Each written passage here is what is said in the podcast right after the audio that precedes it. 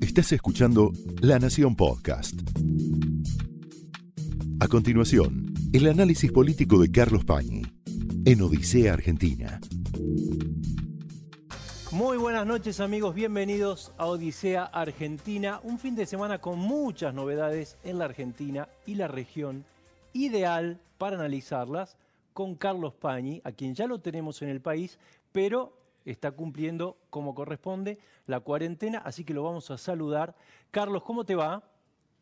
¿Cómo estás, Pancho? Buenas noches. Bueno, infinidad de novedades y de hechos políticos durante el fin de semana, sobre todo, además en la región, está el gobierno y el kirchnerismo bastante eufórico con este triunfo de Arce en Bolivia, del que parece poco menos que haberse apropiado, están muy entusiasmados y quería saber un poco cómo, cómo lo estabas viendo vos. Bueno, eh, eh, tiene para nosotros eh, varios costados lo que está pasando en Bolivia. Yo creo que básicamente dos. El primero, nosotros no tenemos del todo conciencia cotidiana de lo que significa Bolivia para la Argentina, pero 15% del gas que consumimos los argentinos viene de Bolivia. Así es. Bueno, quiere decir que es un proveedor de un recurso estratégico y por lo tanto todo lo que pasa en la política boliviana en alguna medida repercute sobre la Argentina. También sobre Brasil, que es otro gran consumidor, más que la Argentina, sobre todo el, todo el gran San Pablo de gas boliviano. En Bolivia, como ya sabemos, triunfó el MAS, es decir, el movimiento al socialismo, que es la fuerza que conduce Evo Morales Ahora, ¿por qué esta es la segunda dimensión, Pancho, que a nosotros nos puede llegar a interesar de lo que está pasando en Bolivia? Que es el problema del liderazgo en la política. Es un problema que está en el centro de la, de la experiencia argentina hoy. La idea de quién manda, quién representa el poder, quién tiene el poder. ¿Por qué? Porque está bien, el gobierno festeja por su alianza con Evo Morales, pero si miramos de cerca la política boliviana, da la impresión de que lo que se produjo hoy, o ayer mejor dicho, en Bolivia, con el triunfo del MAS, es el inicio de lo que podría ser considerado la etapa post-Evo Morales. Ah, no es que Evo vuelve. Bueno, probablemente vuelva, porque es parte de este oficialismo, pero dentro de este oficialismo hay un liderazgo que empieza a ser sustituido, me parece. ¿Quiénes ganaron? Ganó Luis Arce, que es un viejo burócrata del Estado boliviano, un economista que mantuvo la economía boliviana dentro de cánones muy, muy aceptables, bajos niveles de endeudamiento, una gran disciplina fiscal, baja tasa de interés en ese nivel de, endeudamiento y una gran estabilidad cambiaria, casi parecida a una convertibilidad. Hmm. Ese fue el ministro de Evo Morales, que hoy se convierte en presidente. Un hombre que no pertenece al riñón ideológico del MAS y por eso mismo tenía la capacidad de traer votos del centro, disputando con Carlos Mesa, que era la alternativa de poder que finalmente fracasó. Ahora, detrás de Arce hay un caudillo mucho más identificado con el MAS, que es David Choquehuanca, que en su momento fue el canciller de Evo, que está en conflicto con Evo, que probablemente no ha sido candidato a presidente precisamente porque su imagen no tiene esa plasticidad de llegar a sectores más de clase media y sobre todo de la zona de Santa Cruz de la Sierra, que es la zona, digamos, más moderna y te diría que más gente atrae hoy en, las migraciones internas de Bolivia. Choquehuanca hoy es el líder del nuevo gobierno y es el vicepresidente. Y te decía, en conflicto con Evo, porque Choquehuanca era el candidato a ser presidente si Evo no hubiera forzado la constitución y todo el proceso que llevó a esta crisis boliviana y que lo sacó a él del país por haberse querido reelegir más, más veces de las que le permitía el sistema legal boliviano. O sea, de alguna manera culpa a Evo de eso, probablemente. Bueno, hay mucha gente del MAS que dice, si hubiera sido un proceso normal y Evo no se hubiera tentado de, de tocar las leyes y desbordarlas, no habríamos pasado la crisis que pasamos durante todo este tiempo. Probablemente ni se hubiera hablado de golpe de Estado, que es la tesis del gobierno argentino.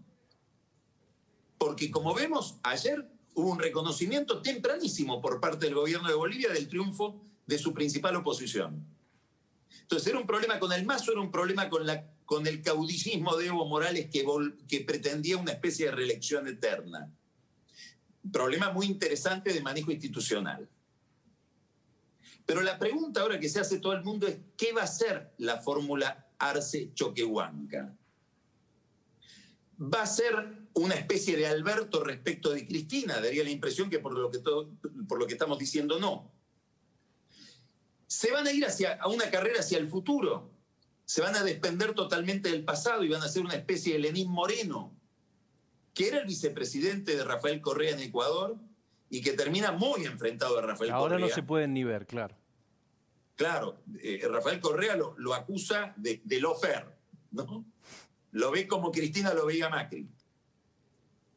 Fíjate que hay muchos experimentos de este tipo en la región y son misteriosos.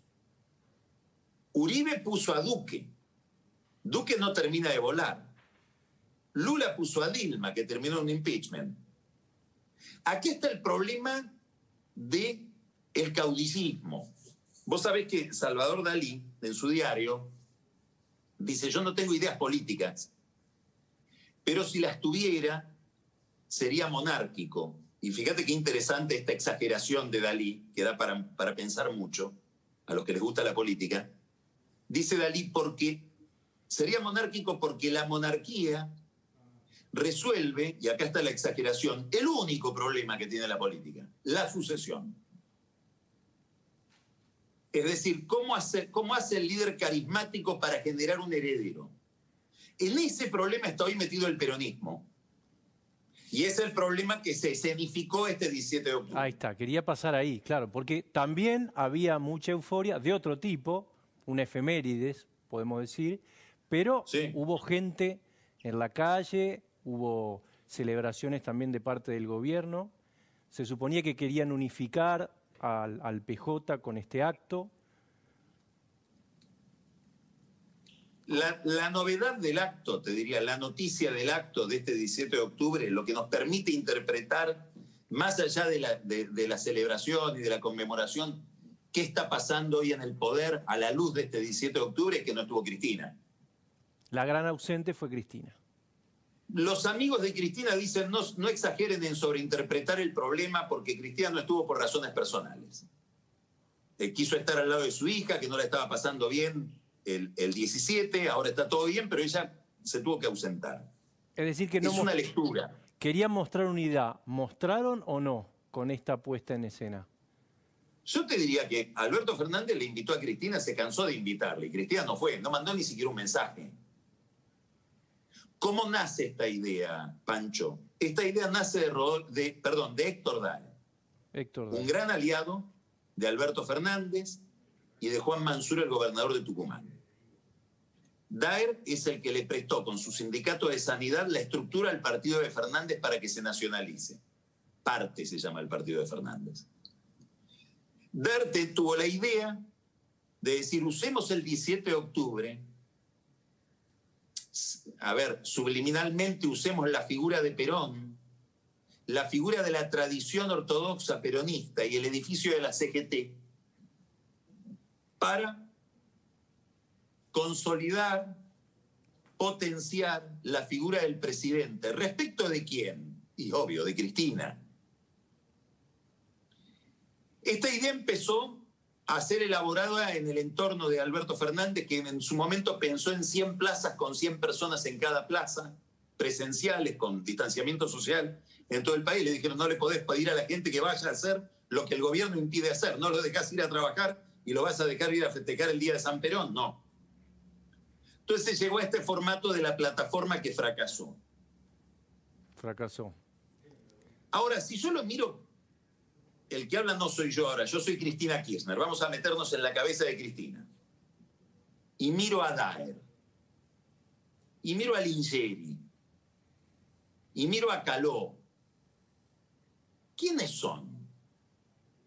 Son los que brindaban con Macri cuando a mí Macri me quería meter presa. Así piensa Cristina.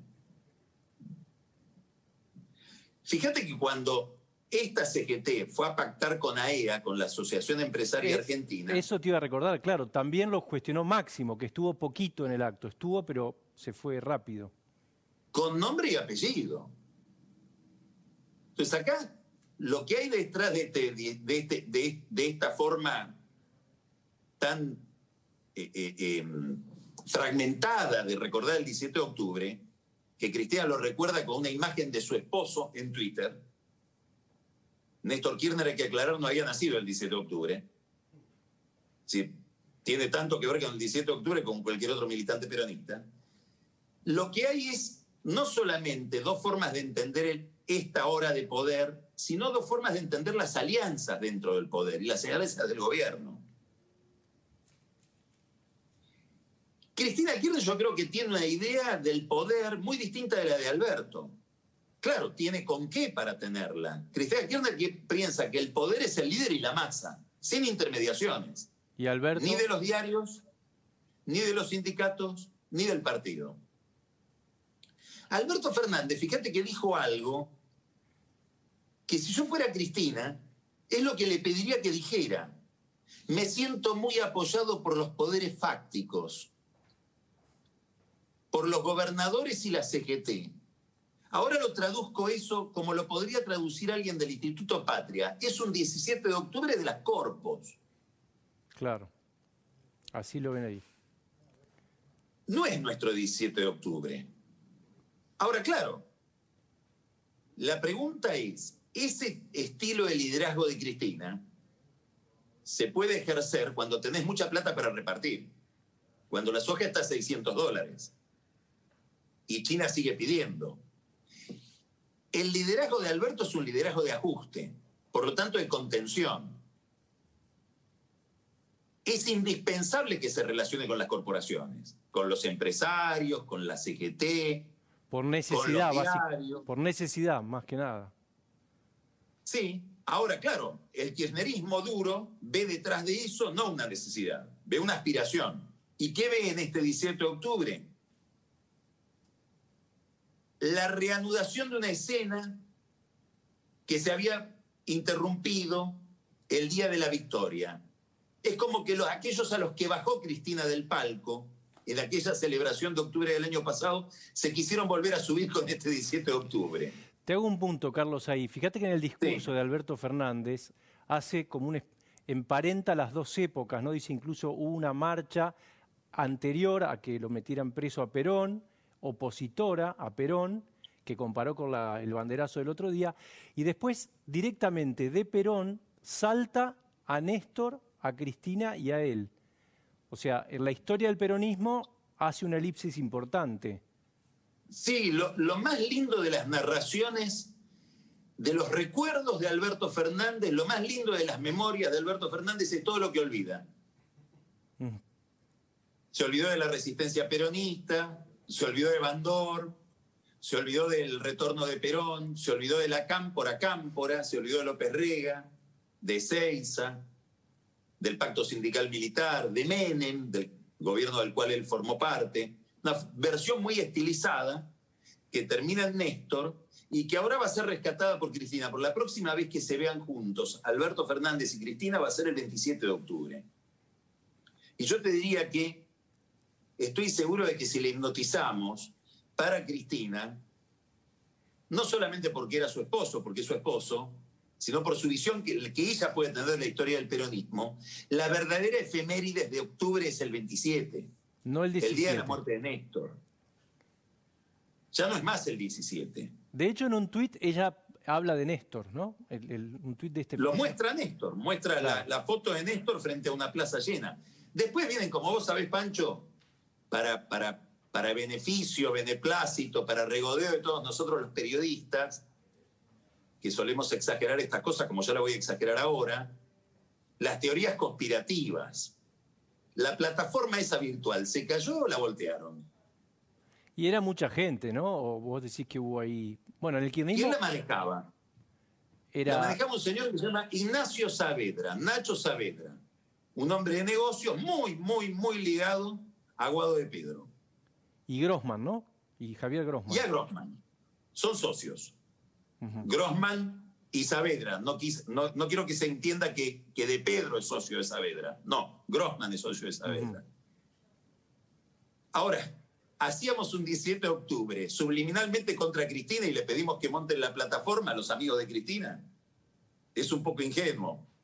Porque lo que llama la atención de mucha gente amiga de Alberto no es que se haya caído de la plataforma, sino que hubo muy poco empeño en volverla a habilitar. Después dicen que hubo un ataque internacional, que fue... bueno, hubo quienes dijeron eso también, sí. Ya ahí, bueno, se me pierde la vista, Pancho. Ahí son zonas de, niebla que, donde me orienta muy mal. no sé si Trump estaba interesado en plena campaña en voltearle al acto a, Nacho Saavedra. ¿Vos decís que este era un acto configurado a favor de Alberto Fernández, en contra de Cristina, subrepticiamente? Yo creo que la idea, a ver, en el peronismo, la idea de dos liderazgos es como un cielo con dos soles. No existe. Y en el kirchnerismo menos. Y ahora te voy a decir algo que es medio una barbaridad, pero te lo voy a decir igual. Sí, decir igual. Y uno de los grandes insumos de la disciplina kirchnerista es el miedo. Y no puede haber dos fuentes de miedo. Miedo le tenés a uno. Como dijo Cristina en su momento, miedo a Dios y un poquito a mí me tienen que tener. Alberto Fernández, fíjate que es, y ahora voy a decirlo elogiosamente, a mí si hay algo que me gusta de Alberto Fernández, no hace culto de la personalidad. Fue a idea el otro día, se dijo de todo en idea de él. Sí. Para mí fue mucho muy significativo que en el muro de, la plataforma virtual de IDEA muchos empresarios con nombre y apellido, no off the record. Sí, claro. Y en simultáneo. muchísimo al presidente. Y a mí me alegra que él no se haya ofendido y que hoy no tengamos ninguna noticia de que le llegó la FIP a esos empresarios, como podría haber pasado en otras experiencias kirchneristas. Bueno, es un, liderazgo que no inspira miedo. Bueno, menos mal. No inspira disciplina siquiera. Entonces, hacer un acto para las corporaciones, digamos, que se juntan con AEA, e fortalecer a Fernández, yo creo que Cristina lo interpreta como algo post-Cristina, post-Evo Morales, una cosa tipo la que podemos ver ahora en Bolivia con Arce que Alberto es el último en querer encarnar. Esa es lo curioso de todo esto, que son más bien iniciativas de los que lo rodean, que él no termina, no sé si de interpretar, de encarnar, de animarse, o sabe que no se puede pelear con Cristina porque Cristina tiene los votos, lo cual no deja de ser importante en un sistema democrático, y mucho menos en el peronismo. Ahora, volvemos a lo anterior. La circunstancia económica, el grave problema en el que está la Argentina, requiere de negociación, requiere de acuerdos, requiere de algún tipo de convenio, de entendimiento con lo que Cristina llamaría las corporaciones. Bueno, eso es lo que pasó hoy con el acuerdo económico y social, ¿no? Que dio un primer paso. Claro, hubo una reunión. A mí me llamó muchísimo la atención el temario, no sé si lo leíste. Diez puntos, sí. Diez puntos. Algunos me resultan conmovedores. Sí, algunos me los anoté. A ver, a ver, ¿tenés algunos como para leer? El punto 6, por ejemplo. Una macroeconomía estable ayuda al desarrollo productivo. Nos pusimos de acuerdo respecto de eso. Mirá qué importante no haber llegado a ese acuerdo, que una macroeconomía estable ayuda al desarrollo productivo. Hay otro punto que es no puede haber desarrollo sin producción. Mirá qué, qué, acuerdo, ¿no? ¿Cuántas diferencias se depusieron para llegar a esa idea? Es como un decálogo de, buenas intenciones, ¿no? De obviedades. Claro. De obviedades. Otra, no hay futuro sin políticas productivas. Ese es otro punto. A ver, repetilo. No hay futuro sin políticas productivas. ¿Qué te parece, Pancho? Que eh, vamos a estar todos de acuerdo. Eso. Claro, pero Pero a partir de, esa, de ese punto de partida, para resolver los problemas que tenemos tardamos 45 años. Bueno, yo te digo otro, necesitamos exportar más, dice otro punto. Sí, a mí me gusta el número uno. Y voy a decir también algo desagradable. El número uno dice, todos los sectores son importantes, todos. Y es mentira. Probablemente para que la economía arranque hay sectores que no son competitivos y tendrán que reconvertirse y dejar de ser lo que son, y otros no. Y esa es la opción de cualquier política económica y de cualquier política de desarrollo. Encontrar en qué sos bueno y en qué no sos tan bueno. Este es un dato, si querés, irónico del, del decálogo. Lo más importante del decálogo es que no estaba el ministro de Economía. Claro. Hoy un economista me dijo, no lo tengo, por eso yo tampoco lo tengo totalmente certificado. Me dice, no estaba porque estaba asistiendo a una especie de clase sobre políticas pues, presupuestarias con perspectiva de género. Pues, lo cierto es que no estaba. Y acá el gran problema que tiene cualquier acuerdo económico y social es cuál va a ser la tasa de interés, qué vamos a hacer con el exceso de pesos, ¿Qué vamos, cómo vamos a financiar el, déficit público. Todo eso de, todo eso depende cuál va a ser el tipo de cambio y por lo tanto la aptitud o no exportadora que tenga la, economía argentina. Perdón, me que el, el, salarios. el punto 8 habla de perspectiva de género, así que Guzmán podría haber estado también ahí, digamos. También podría haber estado ahí. Así es. Guzmán hoy emitió un comunicado otro economista me dijo hoy, el comunicado es básicamente con nuevas reglas para el manejo, tres cosas tiene el comunicado, ¿no? Una, son nuevas reglas para el manejo de bonos, es decir, con todo con liquidación. ¿Cómo bajar ese tipo de cambio, esa, esa paridad con el dólar, que se realiza a través de bonos y que está permitida? Este economista me dijo, antes era el ministro de la deuda, ahora es el, ministro del contado con liqui. Como que no hay una visión general en el gobierno. Y está preocupado por ese tema, ¿no? Él está preocupado, muy centrado en el por tema. Por el tema cambiario. Hmm.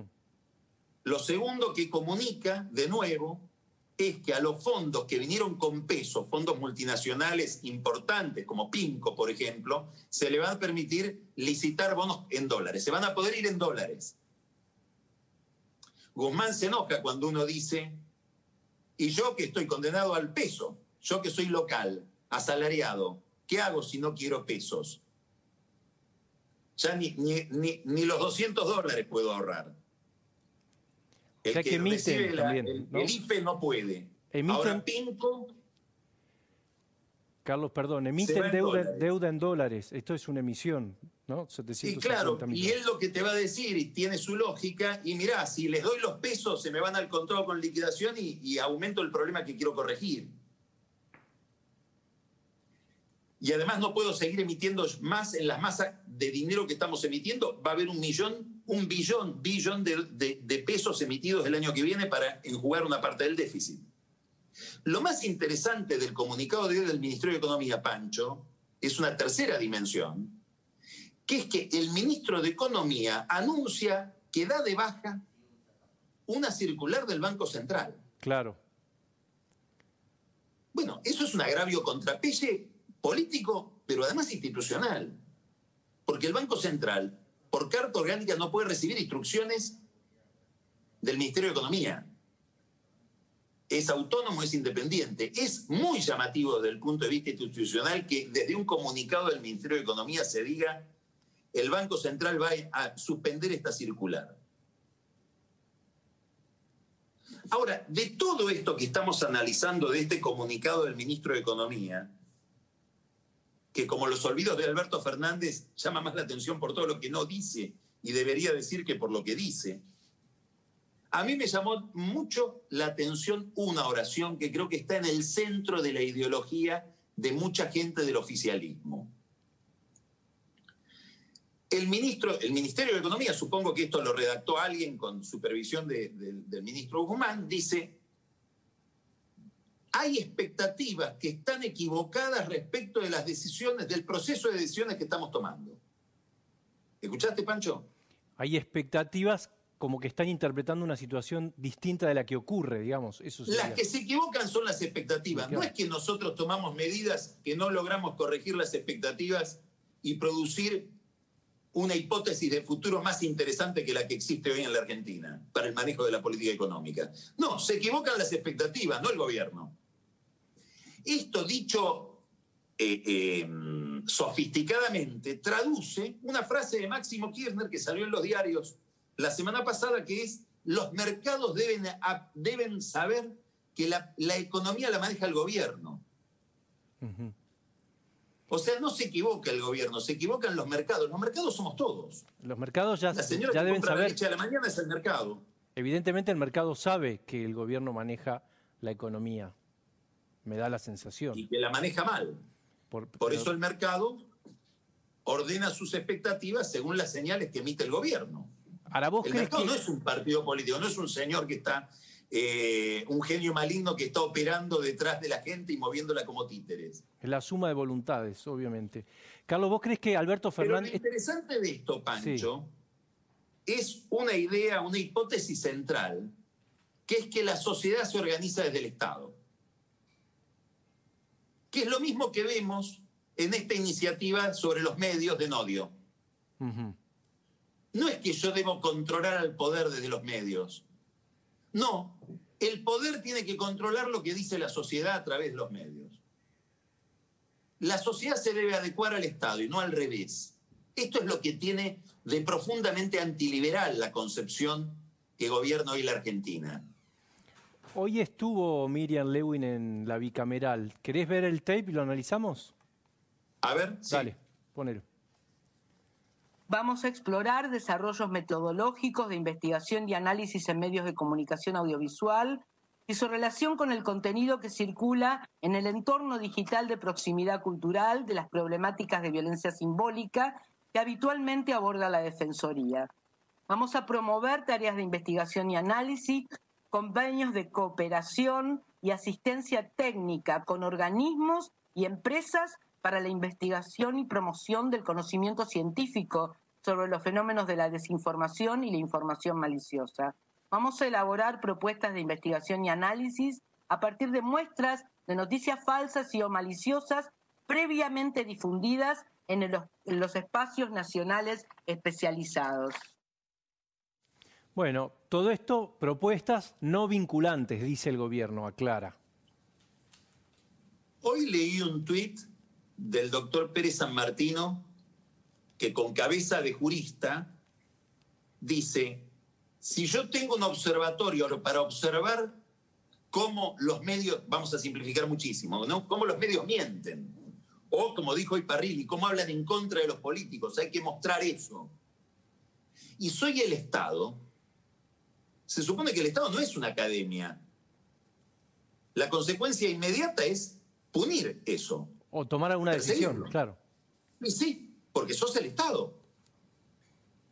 Lo que, acaba de, lo que acabamos de ver es una especie de, en todo ese palabrerío,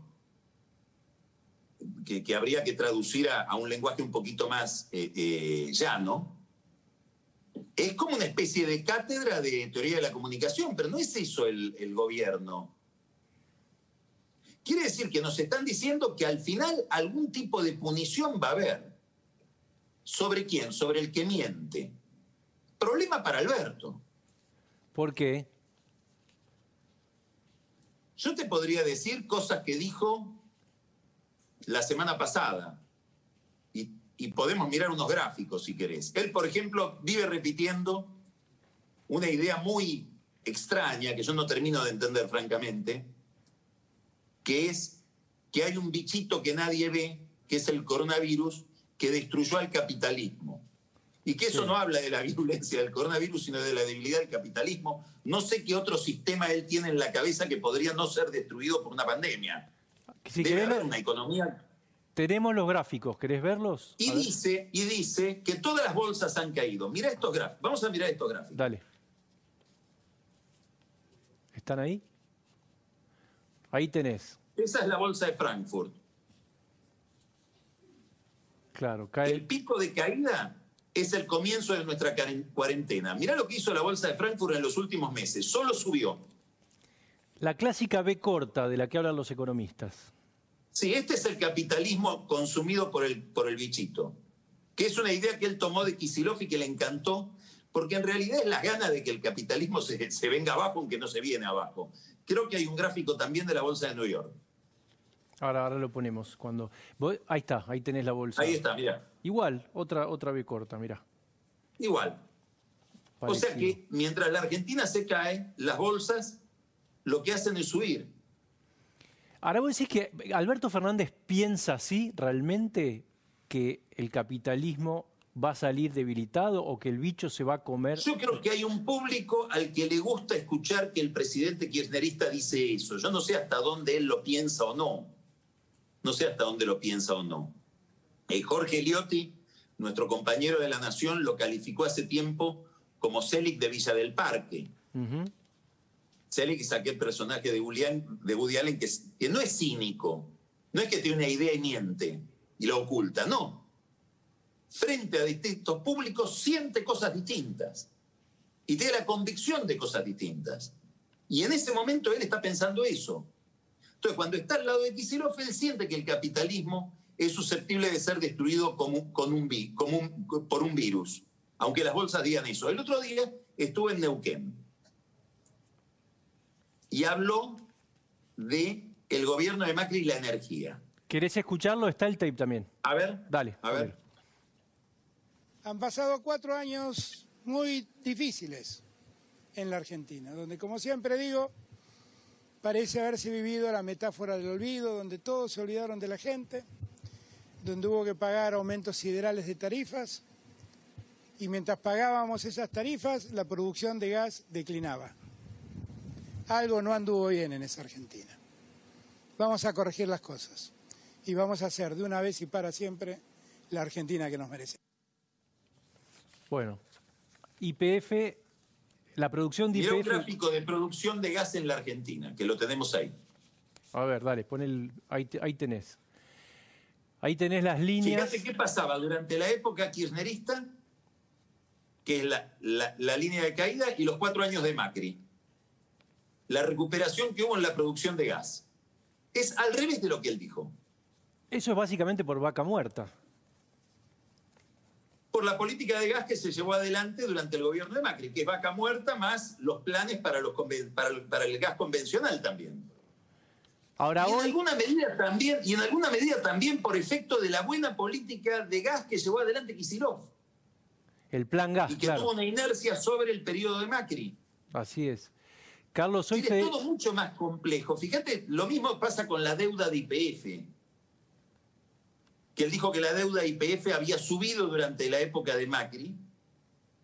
Y es exactamente al revés. La deuda de IPF se incrementó muchísimo durante la época, última época de Kirchner durante la época inicial de la estatización y cayó durante la época de Macri. No en vano, al frente de IPF había una de las personas que más sabe de finanzas en la Argentina, que es Miguel Gutiérrez. Creo que tenemos... No se le iba a escapar el problema financiero. Creo que tenemos ese gráfico también. Aprovecho para recordarte, hoy Federico Bernal, interventor del Enargas, habló de la crisis que deja Macri, crisis energética. Ahí tenés el gráfico, mirá. También tenés el endeudamiento hasta... Ahí tenés la deuda de IPF. En millones de dólares de IPF durante el periodo último del kirchnerismo y durante claro. La gestión de Gutiérrez. Y cae la deuda. Ojo, una deuda que ya había sido contraída antes. Porque cuando toma IPF el gobierno de Cristina, toma IPF con una deuda de 2.900 millones de dólares. Quiere decir que el 51% es una deuda de 1.500 millones de dólares que absorbe el Estado. Esto se sabe poco. Y además pagamos 5.400 millones de dólares por esa estatización.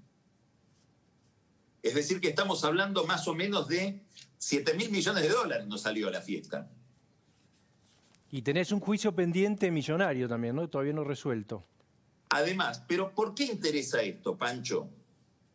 no le estamos haciendo un odio, tiene razón Berbisky que la palabra es fea, no le estamos haciendo un odio aplicando el nodio a Alberto.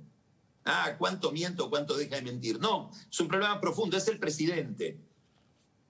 Y puede ser que esté tomando decisiones, por eso importa, sobre hipótesis equivocadas, sobre datos falsos.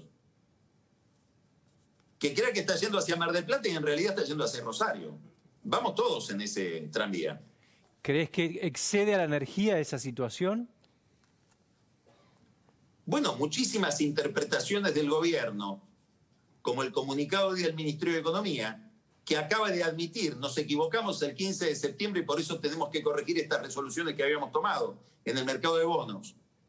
Y te dice, las que se están equivocando son las expectativas, porque nosotros estamos haciendo buena política económica, solo que las expectativas no se, no se compadecen con nuestras intenciones.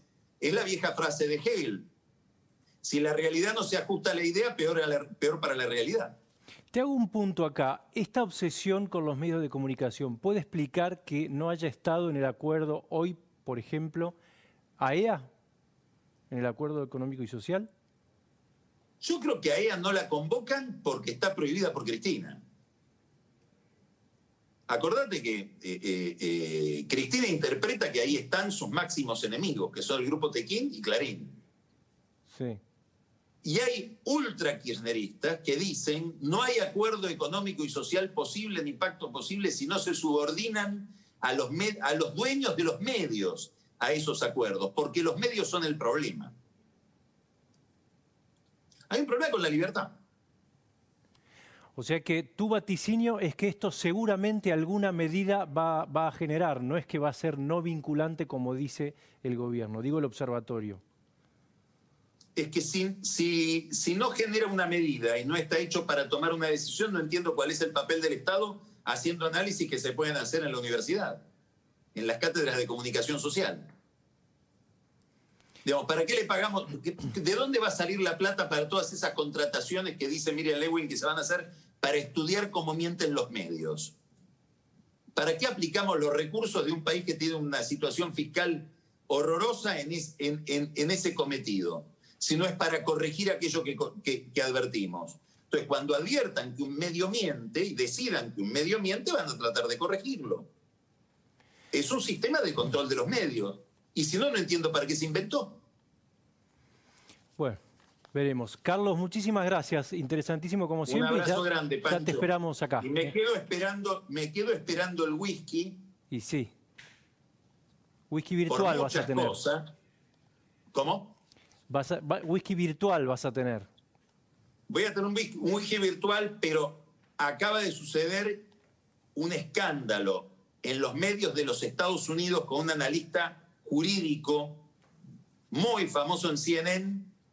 El caso Ameri ah, es un chiste al lado de lo que pasó hoy en los Estados Unidos con un Zoom mal manejado. Después me va, me, va, me va a encantar que Carola lo cuente en público lo que ya me contó en privado. Los Zoom son traicioneros, ¿viste? Bueno. Muy traicionero el Zoom. Es un bicho peligroso. Esto fue el análisis político de Carlos Pañi en Odisea Argentina, un podcast exclusivo de la Nación. Escucha todos los programas de La Nación Podcast en www.lanacion.com.ar. Suscríbete para no perderte ningún episodio. Estamos en Spotify, Apple Podcast, Google Podcast y en tu reproductor de podcast favorito. Seguí escuchando La Nación Podcast.